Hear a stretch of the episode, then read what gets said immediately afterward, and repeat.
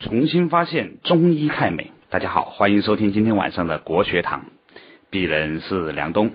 在过去的两周里面呢，我们用了两个小时，每周一个小时，轻轻松松的啊，认认真真的讲了《黄帝内经》的《上古天真论》第一篇的前五十个字。而且呢，我觉得这是可能是我经历过最愉快的一份工作，因为这份工作可以让我。每周都有机会倾听一位我的偶像级的大师啊，厚朴中医学堂堂主徐文斌老师和我们一起来分享《黄帝内经》。徐老师你好，梁总好，听众朋友们大家好。这两天呢，呃，我们也经常收到了一些反馈意见，很多的听众朋友呢都说，想不到啊，这个《黄帝内经》啊是一本听起来很深奥，但是听徐老师一讲起来呢又如此有趣的一本书，而且想不到你们可以把。一本《黄帝内经》的第一章《上古天真论》的前两篇，用两个小时才刚刚蜻蜓点水的讲了一下，这足可见了中国啊这个传统文化真叫微言大义啊！没错，对，就是说任何一个看似好像不是很经意的一个字，就能够呢传递那么多的信息。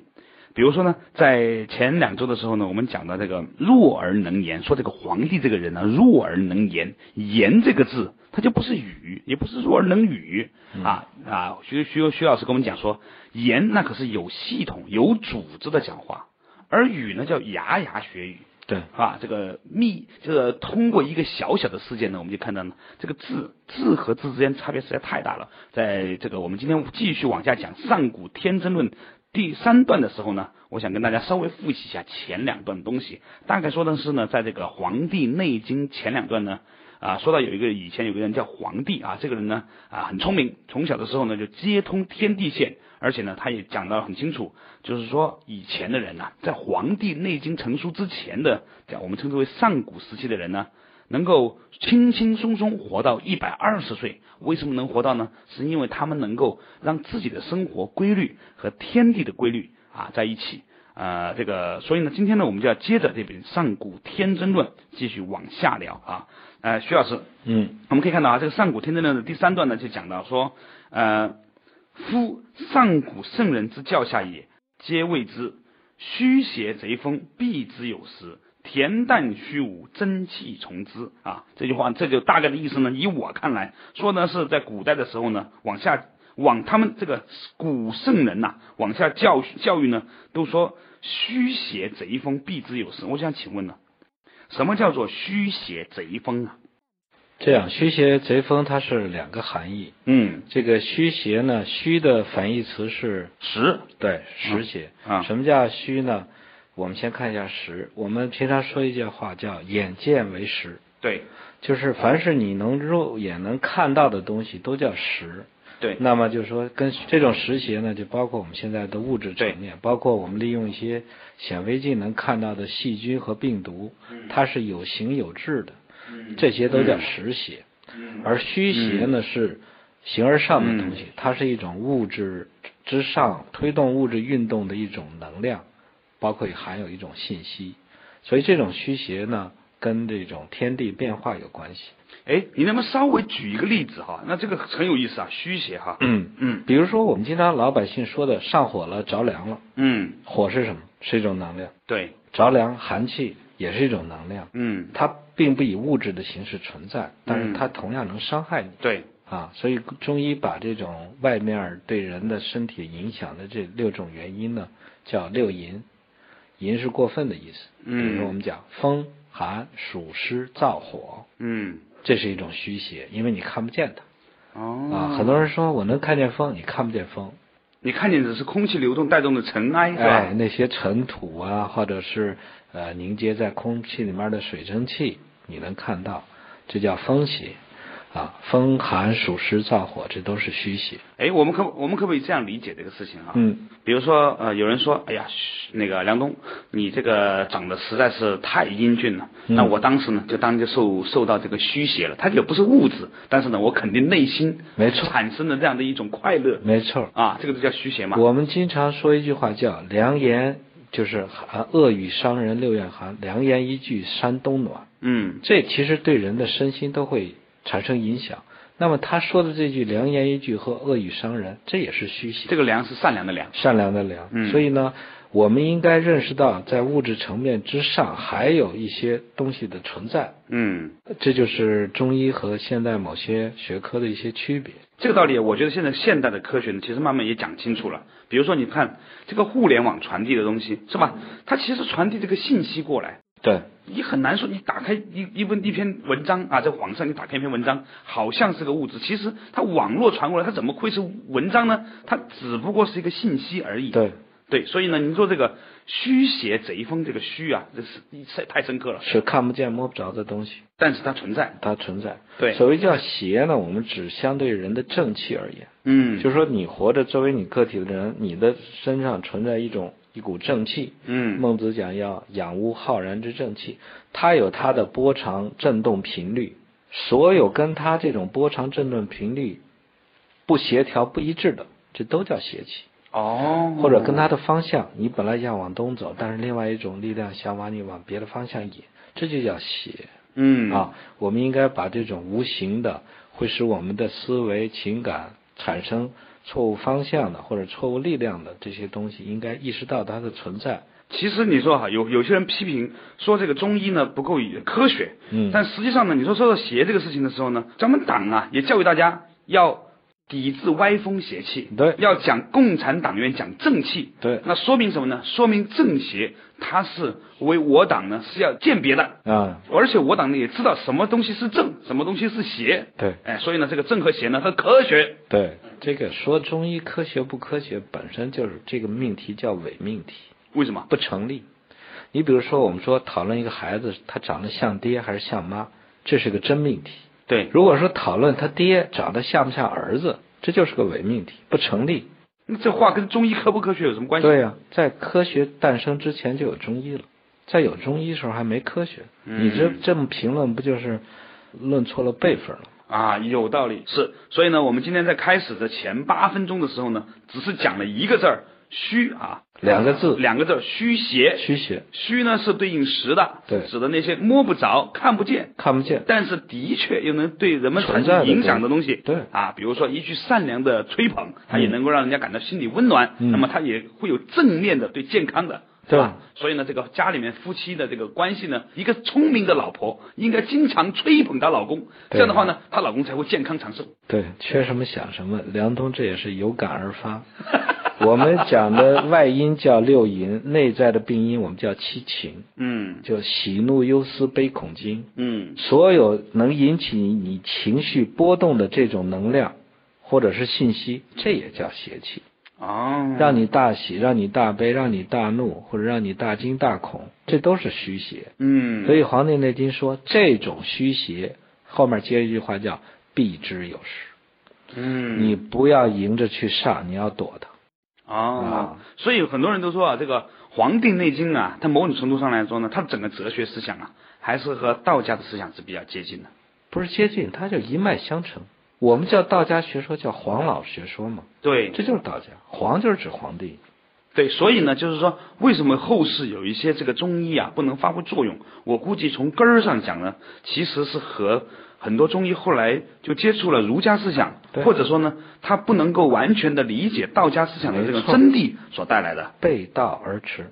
对，那实际上呢，我们很多朋友都都觉得哈，好像道家呢是一个很虚妄的、很消极的一种思想，但是实际上来说，大家都现在都知道，叫看不见的市场的手，它其实就是一种对本身真理的一种尊重，道家是入世的。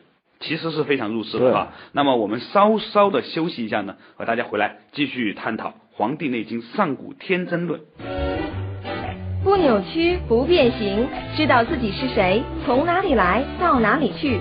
上古时期的生命智慧，《黄帝内经》帮您轻轻松松活到一百二十岁。好，我们继续回来聊到这个《黄帝内经·上古天真论》里面呢，刚才讲到虚邪贼风，嗯其实呢讲了虚邪之后呢，我想贼风那又是什么东西呢？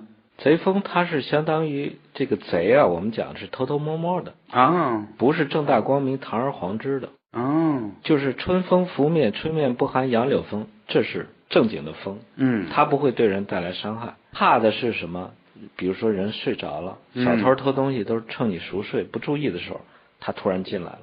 所谓的贼风，就是说，当人精神或者是意识放松的时候，这时候刮起的那个风，对人伤害是最大的。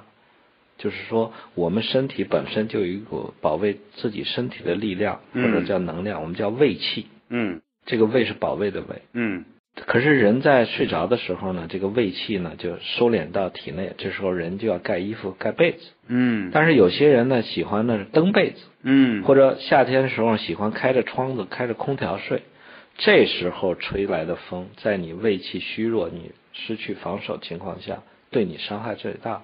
所以有些人会小孩子蹬被子，第二天就流鼻涕、感冒。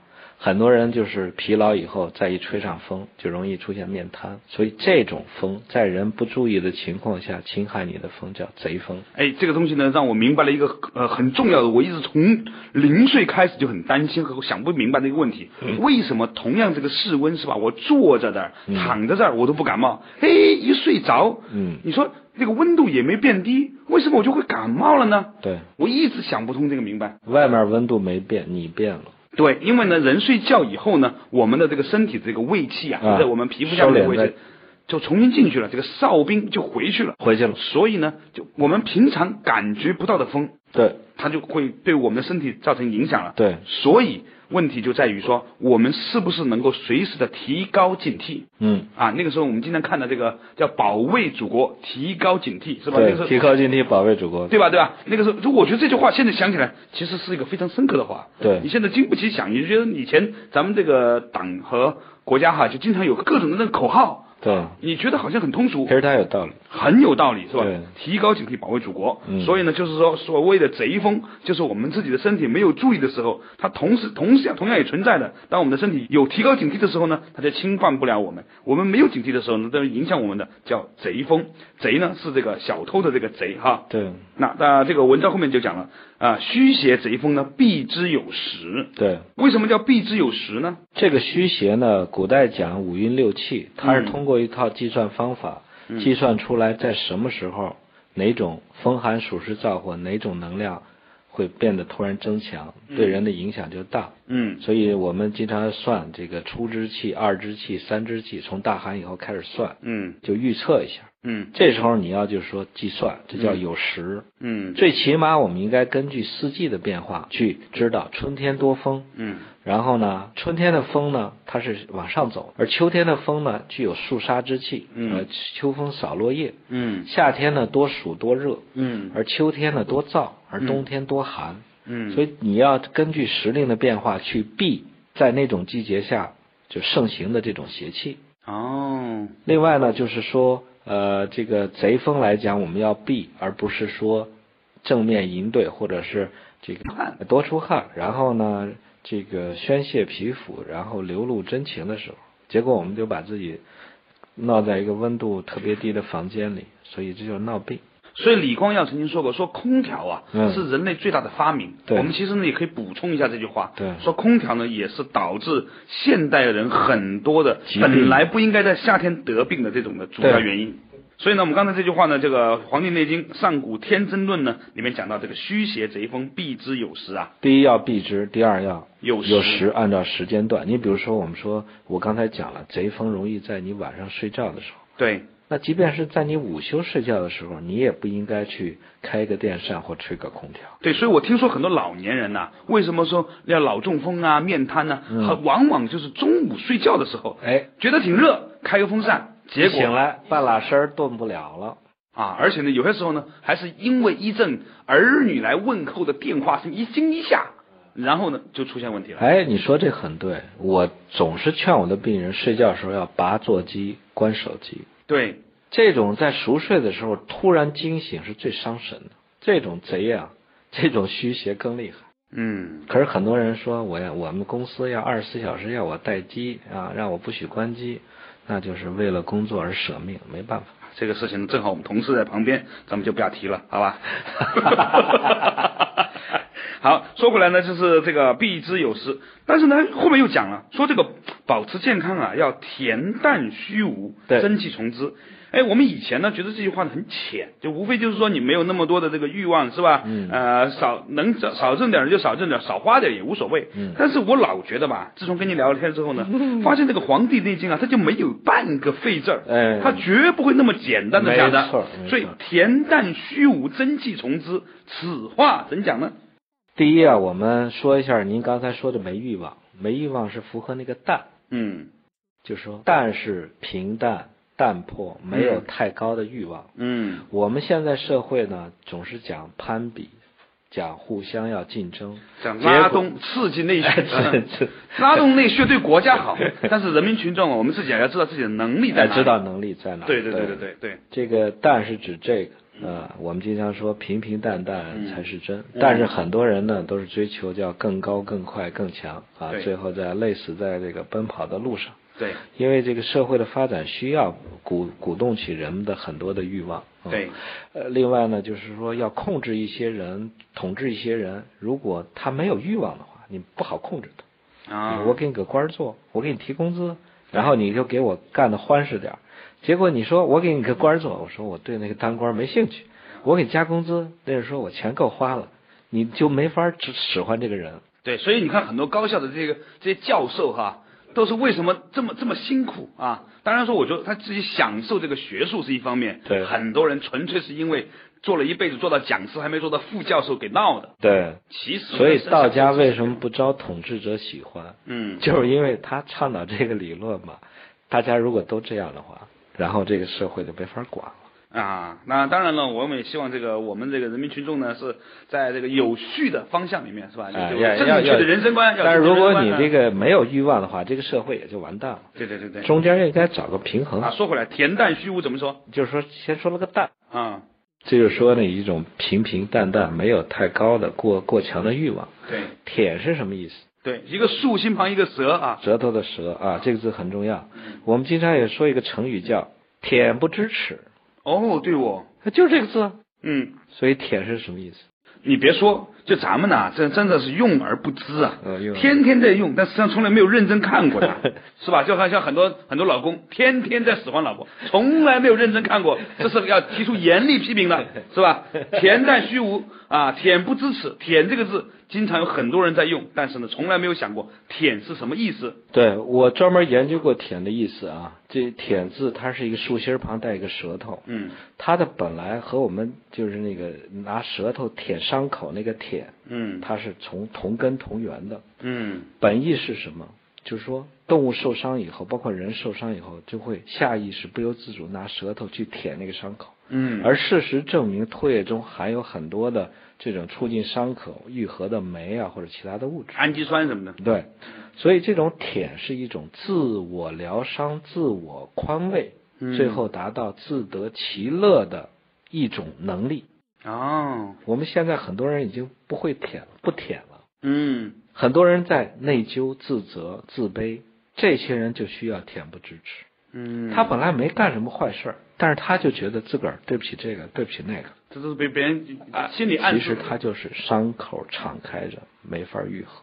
嗯，所以我们叫舔的话，现在要强调这种舔，舔说白了，就是一种自我宽慰、自我疗伤，最后要自得其乐的这么一种能力。是，你看小孩子，他玩一种咱们觉得还什么都没意思的东西，他玩的就那么认真，那么投入，那么高兴。你看一些老小孩，他退休以后就是着迷于自己收藏一点很咱们看的很不起眼、破破烂烂的东西，他玩的也很高兴。你看他那个自得其乐那个样子，那就叫甜。我们现在必须得挣多少钱，当多大官才会高兴，这已经不舔了。哦，所以呢，再次提醒各位这个收音机的啊、呃朋友啊，这个舔不知耻呢，是刚才我们讲的，人要舔不知耻呢，有那个徐老师讲的是有上下文的啊是有上下文的，专指那一些不懂得自我心理疗伤的朋友，哎。那要学会呢，用加引号的恬不知耻来让自己呢。从这个被别人暗示下的这种耻羞耻感里面呢解放出来，这样的话你才能在真正达到身心的这个哎健康。身心健康的身体的疗伤和心灵的疗伤同样重要是，所以呢，刚才我们谈到这个“舔”这个词哈，稍微一下之后呢，回来跟大家继续谈谈《黄帝内经·上古天真论》。每周六周日晚十一点到十二点，梁冬和您一起打通身体奇经八脉，探讨上古时期的生命哲学。这里是中国之声最新鲜的文化节目《国学堂》。哎，刚才呢，我们讲到这个恬淡虚无啊，是这个保持健康的很重要的一个法则。尤其讲到这个“恬”字哈，“恬”呢，竖心旁一个舌呢，其实是一种心理上的这个自我安慰的一种方法，自我宽慰，自我宽慰。那就跟那个我们用舌头舔的那个“舔”呢，其实是一种身体上的自我疗伤。对啊，是有它，它有这个表里，它有表里的这个特征。所以呢，保持恬淡虚无很重要。我们才讲了两个字，恬淡。那虚无又怎么讲呢？刚才我们讲的虚邪贼风头就讲到虚，对，上面还讲那个是呃，就是皇帝长而敦敏，对，我说敦敏叫什么？离中虚，坎中满，是。肾精要足，嗯，这时候呢，你才能达到一种形而上的那种神和思的那种敏锐，嗯，所以这种虚无呢，佛家讲心无挂碍，嗯。啊，就是菩提本无树。明镜亦非台，嗯，身本无一物，何处染尘埃？嗯，就说人的本心，天赋你的本心是不附着这些，不应该注满了这些污浊的东西。嗯，不会猪油蒙心的。哎，不会，更不会猪油蒙心。嗯，你要保持这种虚空的状态的话呢，你你的精神是得到了极大的自由。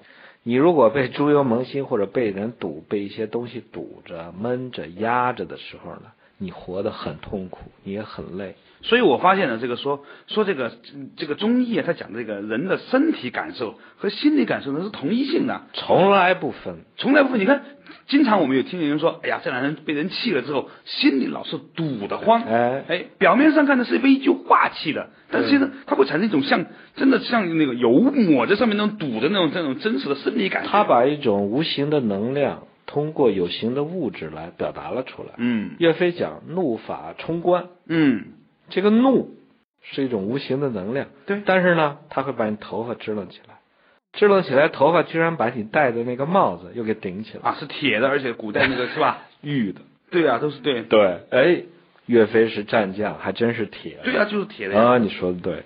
所以这个虚，我们就讲的是让自己的心灵、精神最大的自由。嗯啊，无呢，就是说人活一辈子追求个啥？人经常问说：“我从哪里来，要到哪里去？”道家讲人从哪里来？无中生有。嗯，人世界的本源来自于那个无。嗯，我们如果活一辈子能体会到那个境界，真正的体悟到那个状态，接近于佛家讲的成佛。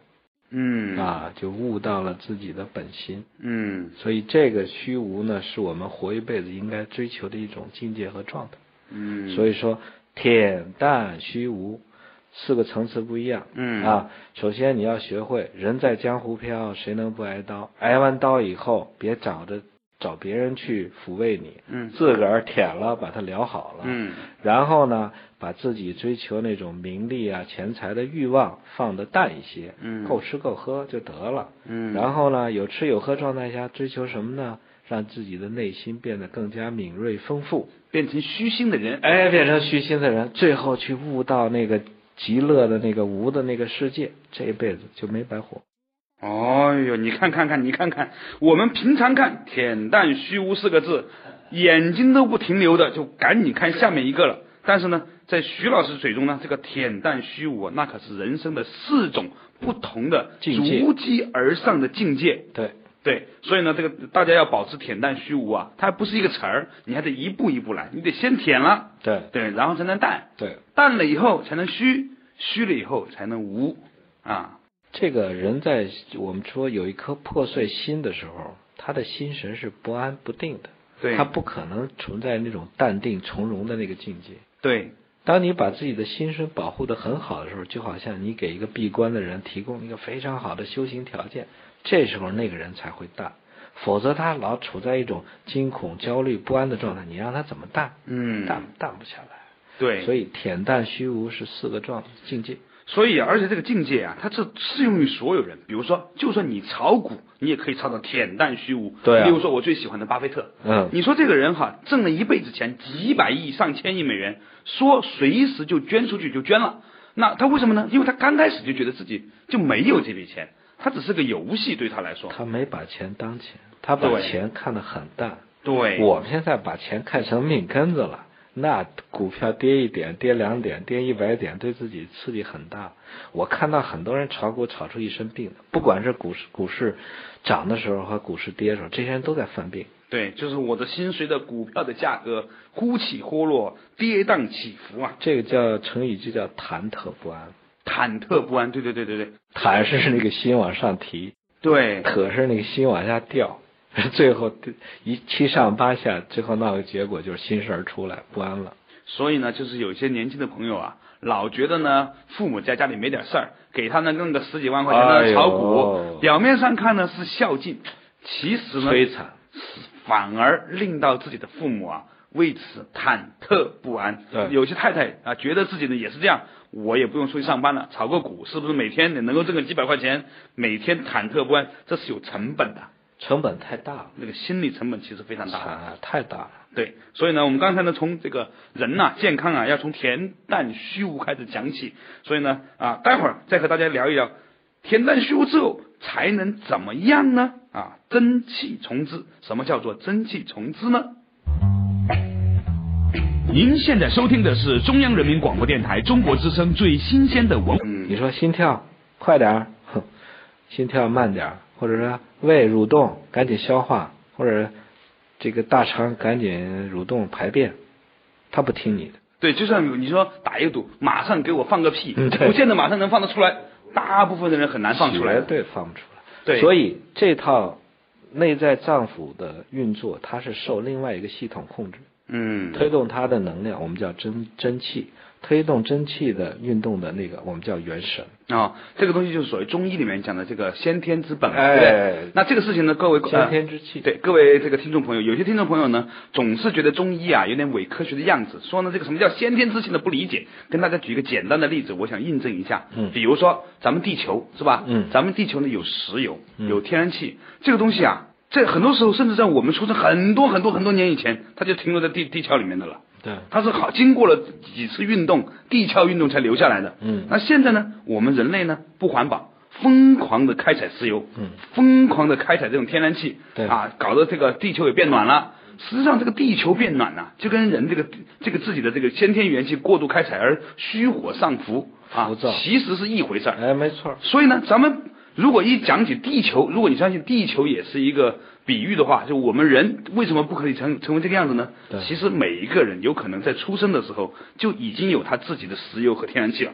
对，那如果我们能把这个石油天然气比喻回来的话，大家就能理解蒸汽呢，它不是伪科学，嗯它是真的是有可能有这个道理的。就是说，当你处于恬淡虚无的状态的时候呢，你能够感觉到你的真气的运行，嗯叫真气从之。嗯，我们中医发现的人的有经络和输血，都是在这种恬淡虚无的状态下，人这些古代的圣贤们体会出来的啊。然后他们把他感觉详细记录下来，这个气怎么走，从哪儿走到哪儿，在哪儿有停留，这就是经络疏泄的发明。嗯就是说，这个东西是可以重复验证的。你嗯你如果按照我们道家或者中医的方法去这么做，你同样能感觉到你的元气的运行。举个例子，当你手划破的时候，嗯你嗯，突然就会觉得这个伤口这儿有小动脉突突突跳，对对对对对，是？吧？什么意思？是你的气把你的神或者元神把气血运到这儿去修补它。嗯如果你这儿插划一个口子，你啥感觉没有，就觉得疼，然后呢，长时间这个伤口不愈合，而且还会化脓流水，这就是说你的真气没重神，嗯，没到它该去的地儿。同样，当我们身体长出一个小的癌细胞或者肿瘤细胞的时候，你如果真气重之，它就会把气血运过去，把它干掉。可是我们在疯狂的去用我们的后天的意识去消耗我们的元气，干别的事情的时候，他就顾不上了，这时候人就会得病。嗯，举个例子，当战士冲锋杀敌的时候，他有可能肠子已经流出来了，嗯，但是他不觉得痛，把敌人都干掉了，庆祝胜利的时候，他突然觉得，哎，这是什么东西？一拉自个儿肠子，然后才觉得疼。为什么？就被绊到脚了，以为是鞋，以为是鞋带儿，一看我是自己肠子。他为什么那会儿不觉得疼？嗯就是因为他那会儿的气被用在他的另外一个事情上。我的很多病人都是在经过自己热情旺盛投入到一个大的工程或者项目之后，事情搞定了，然后垮身体就垮掉了，哎，这个事情呢，经正好常发生。恰好印证了我们现在在做的一个事情。我们现在这个泰美健康啊，嗯发现呢，中国很多的这个中产阶级以上的这些朋友啊，嗯有个情况，嗯在经济发达好的时候，哇，合同一个又一个，生意特别好的时候呢，常常不觉得自己有病，嗯哎，稍微经济这个发展速度停顿一下了，事儿没那么多了，哇，浑身的病就产就来了。对这，个其实他当时不是没有病，是被他那个欲火焚身那个欲火掩盖住。啊，他处于那种嗨的状态，他意识不到自己的病痛。对，等那个虚火一下来，所有的就跟金融危机一样，所有的冰山一角底下的那些东西全暴露出来了。这时候他才知道病了，但是呢，为时已晚。对，所以呢，在《黄帝内经·上古天真论》里面讲到“恬淡虚无，真气从之”这八个字里面呢，其实讲的很有意思的一个境界。我有一个情况想向那个徐老师做个印证哈，嗯。比如说你说我们这个稍微安静一下，你自己待个五分钟八分钟，咱们都突然发现哦，原来我们能感觉到自己的呼吸的声音的，对。能感觉到自己心跳的，嗯。甚至能感觉到这个肚子里面有股气咕噜咕噜响的，嗯。平常说着话的讲的事儿的时候呢，其实不觉得的。那你想想看，才五分钟都有这样的变化，如果我们能够这样静静的待个六个六天七天，那就一定能感受到一些比这些心跳呼吸更加微妙的，没错在我们身体里的东西。那这个这个就待了七天，什么呢？叫恬淡虚无了。真能做到这一点，你会感觉到这个世界完全跟你现在学用意识学的那个世界完全是不一样的。是你会体会到很多奇妙的境界。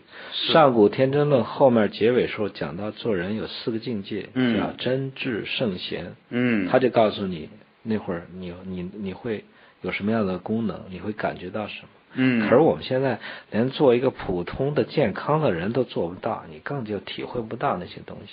是体会到的还是走火入魔，体会的是邪道。是不对的，是吧？那那好了，我们先讲到恬淡虚无，真气从之。从医学到哲学，一样的《黄帝内经》，不一样的新鲜观点。梁冬、徐文斌一起发现中医太美。那最后面呢，真气从之之后呢，就是精神内守，病安从来。说这个精神呐、这个内这个守在里面了，病怎么会来呢？但是话肯定没那么简单的，我只是只我只是用第一层最简单的方法 把这个话呢讲给大家听。精神就是那个精神了，内守是内外的内，守是守护的守，病安从来呢，就是说安是安天安门的安，从呢是两个人，完全不一样。你想把那个碳变成钻石，你还必须要高温高压给它赋予特别的能量。嗯所以制造精液这一套消耗人的能量是巨大的。嗯所以说你损失它损失，也就等于你损失了很多你的气血和能量。嗯，再不济，咱不讨论理论问题，那你谁说那个科学家？咱就做个实验。嗯我吐几口唾沫也有蛋白质，你射一个精，我吐十口唾沫，你射一次精，咱俩一天每天都来这个，看谁盯得住。实践是检验真理唯一标准。对，所以这种精不内守是我们现在很多人得的一个最大一个毛病。啊，精不内守就会有这个各种的，就是您作为大夫嘛，天天看见各种男病人来了是吧？男病人、女病人都有精不哎，对了，，对了，你说的这个男病人当然大家明白了是吧？有有这个刚才说到的这个精不内守情况，那女病人是如何精不内守的呢？啊，那么我们稍微停顿一下啊，马上回来呢跟大家讲讲到底什么叫女病人的精不内守。不扭曲，不变形，知道自己是谁，从哪里来，到哪里去。上古时期的生命智慧，《黄帝内经》帮您轻轻松松活到一百二十岁。到底这个精不内守啊？除了呃男性这个精不内守之外，我们大家都知道有各种表现形式了哈。那女同学她是如何做到精不内守的呢？这个男人有精，女人也有精。啊，女人的精表现在她普通的情况下，她分泌叫阴道的润滑液，是这种阴阴道的润滑液呢，在一定程度上，它有滋润和保护阴道黏膜的作用。是当然，就是在性爱生活中，它也起一种润滑的作用。是，但是如果这种精流失过多，或者是有一些病病毒或者霉菌、细菌的感染，导致它阴道内不停的分泌这种粘液的话，它一样在失精嗯啊。就说过度性交的女人也会失精，就是有白带、黄带分泌、阴道感染、久治不愈的，包括一些宫颈糜烂的人，她也在失精。那这种人在脸上能不能反映出来他有什么样子呢？一般来讲，没精的人，首先是眼睛没神，嗯再一个呢，这种人总有一种表现，就是脸色发黑发暗，老好像蒙了一层灰，嗯老好像你来看病的时候或者见他没洗脸似的。嗯我是指是一种没化妆的状态，嗯而且还有一个特点就是熊猫眼，眼圈围绕着眼圈特别的黑。嗯啊，这是女性的失精。还有一种女性失精最大的问题就是早产和堕胎。嗯如果你正常的怀孕生育，这对女人和孩子都有好处，嗯这是因符合自然之道的。嗯如果你人为的终止妊娠，然后去做这种药物或人工流产，这是最大的失精。啊，我知道很多抑郁症的女病人都是因为过多或者是流产不当造成的，这种也是失禁。哦，就是他们这个失禁过多之后呢，会影响到他们的情绪。精神哦情绪是初级的，哦，最终会伤到他们的神。嗯但是现在很多人把这不当回事，堕胎啊，这这个做个人流药流根本不当回事儿。上午堕完胎，下午该上班，该该喝酒，该跳舞。其实堕胎跟生育一样，它这种小产，嗯这时候这时候呢，人的身体是最虚弱的，就跟坐月子一样，你也得养。但很多人不养，所以就落落下了病根。呃，这是我们讲极极端的失精，还有很多失精呢，包括我们身体分泌的很多体液，包括你去老拉肚子，丧失人体的这种体液，或者是出大汗。我们现在让很多人锻炼啊，都以嗯出汗为目的，嗯。出一身臭汗就觉得好，其实他们是在伤筋，伤害自己的筋。嗯。古代人是讲，你比如说两个古代高手比武，他不是说谁把谁打死了，嗯。比武的过程中谁先出汗了，谁就输了，嗯。这说明你的筋出来了。嗯人到快死的时候，出现一个症状叫汗出如油，就是人到快死的时候，最后那点精也出来，这人就完蛋了。就是有些老年人身体特别虚虚弱的时候哈，你就会很害怕，看见全身都是汗，全身都是汗，这那是那是是离离很危险的。那是很危险的还有的人会出盗汗，就睡着了以后就出一身汗，然后呢，整个衣被都湿，这也是流失肾精的一个表现。所以呢，我们很多年轻朋友以为呀、就是晚上热了，一怎么浑身都是一，你看我穿衣服都是全湿了，那为什么你白天不湿呢？同样温度不湿呢？大家没有认真想一想，这背后可是学问大了，对是完全不是因为温外面的温度的问题，是你里面的问题，里面控制不住了，这其实是一个自我身体身体控制机能的问题。啊，所以呢，刚才这个我们讲到《黄帝内经》啊，这个真气从之，精神内守，病安从来啊。当你把这些宝贵的精守在体内的时候，不让它漏，嗯我们制制止这种漏精的治疗方法就叫补。嗯我们现在理解补的意思和它的本意不一样。嗯，我们现在说你得吃点补药，吃点，其实我们说的是益的意思，嗯补益补益，补是什么？哪个益啊？就是有益于人民，利益的益。啊，上面一个倒八一横着一个八，啊然后这那个米是吧？嗯嗯就把人体比成一首锅的话呢，嗯如果这锅破了，嗯它在漏精，嗯，就我刚才说的遗精、带下、出汗，包括很流很多浓鼻涕，或者是流口水，或者是不停的出血，嗯这些都是在漏精。我们先要用补药把它补住，嗯，像补锅一样是哎，这叫补锅，这叫补。嗯补好锅以后，我们再往锅里面加水，这叫益。嗯，现在人说话这个补和补和益，它已经不分了。甚至很多人可能都不知道“益”这个词儿，哎，不知道益。全以为就是往里加东西就是补。哎哎，他是理解成这样。我们有个呃中药方子叫补中益气汤，嗯他的意思就是先把漏洞补住，嗯然后再，否则呢，你要不补，往里面加白加，嗯酒肉穿肠过，然后就是加了又流走了。所以很多人是吃很多补药，他比如说他小便里面有有蛋白，或者有红红白血球，这都是在漏。哎，怎么样才知道一个人他是这个小？有的人是叫忧，有人是叫虑。对，忧是老担心一个坏事要发生，嗯，虑是老期待一个好事要发生，但老没发生。呃，都没发生，都属于那种什么？他本来应该把心心神收在体内，结果他叫志发于四野，嗯全放在外面。嗯啊，惦记这个人或者惦记那个事儿，所以这种人呢就叫神不守舍。啊，所以精神内守的反义词叫神不守舍啊，或者叫失魂落魄，严重点叫魂飞魄散啊，身体在这儿呢，心思根本完全。所以很多人老说说一提到神呢，就啊这个是不科学，不科学。但是你又明显感觉到，有些人他的确跟另外一些人都不一样，他也在吃饭，他也在走路，是吧？他也在上上挤公共汽车，挤得还挺有劲。但实际上你老觉得他跟我们还是不太一样，还不一样啊嗯这这种人两个眼睛直勾勾的，或者就是迷茫。迷茫。啊，现在这个时尚杂志很过分，有的时候我觉得啊，真正该拉出去打靶。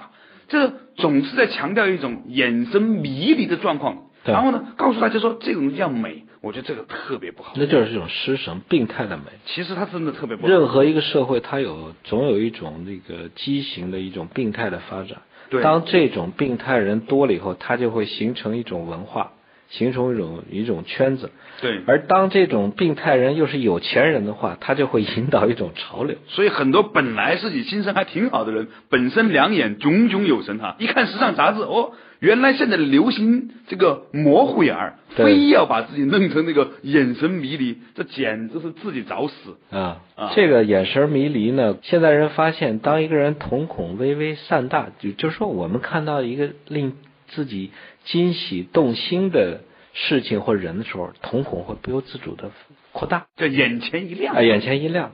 但是有些人呢，本来对这件事情已经没有感觉，没有触动，他瞳孔也不会大，不会亮。但是呢，他要要对方向对方表现一次我对你很着迷，charming 那种状态，他怎么办呢？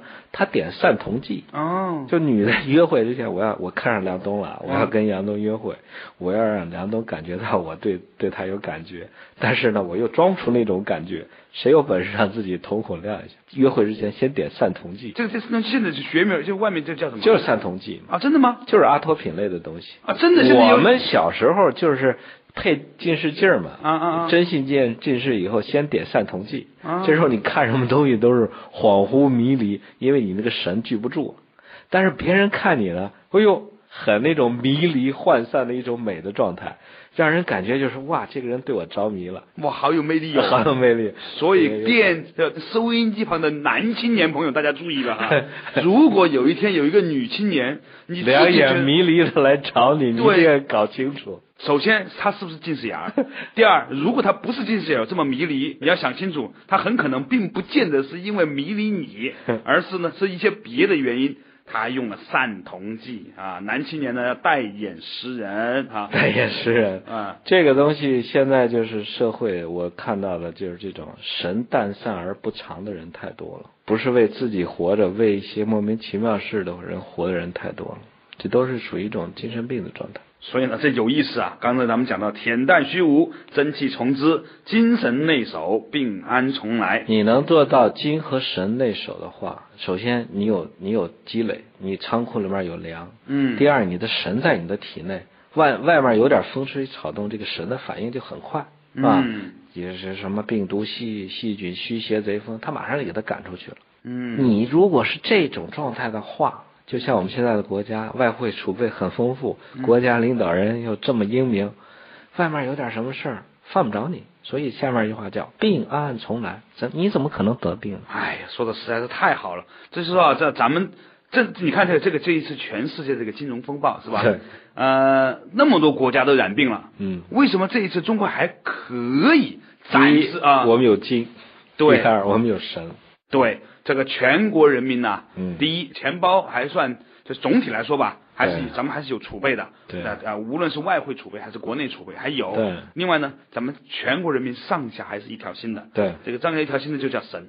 对，就大家还觉得说有什么问题，立刻敏感的发现问题，指出问题，解决问题。你看，这就是党中央重锤出击啊！就是在在在救社会市方面，才能救中国。只有中国才能救世界。对啊，这个有一开有一个开玩笑，嗯说以前说呢，这个只有社会主义能救中国，救世界了。对对，现在是简直是只有社会主义能救世界了。我们坚定的去走具有中国特色的社会主义道路，这就是我们的神。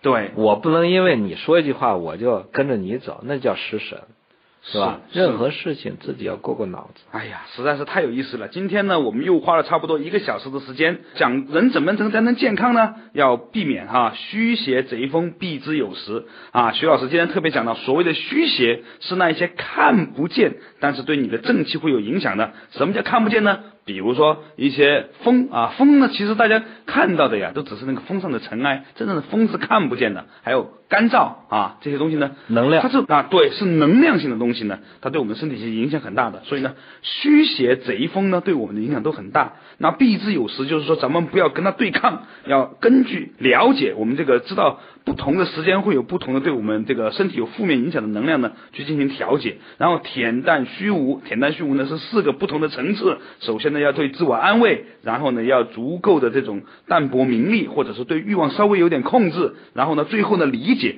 其实生不带来，死不带带去的钱呢，对我们没有那么大的影响，没有那么大的意义。当我们理解这这些的时候呢，其实我们的情绪就不会受到那么多的这个影响。那么我们也不会天天无所事事，飘来飘去，为一些嗯没有意义的事情呢做太多的努力折腾呢。这样的话呢，我们的身体呢，才有可能会比较健康一点。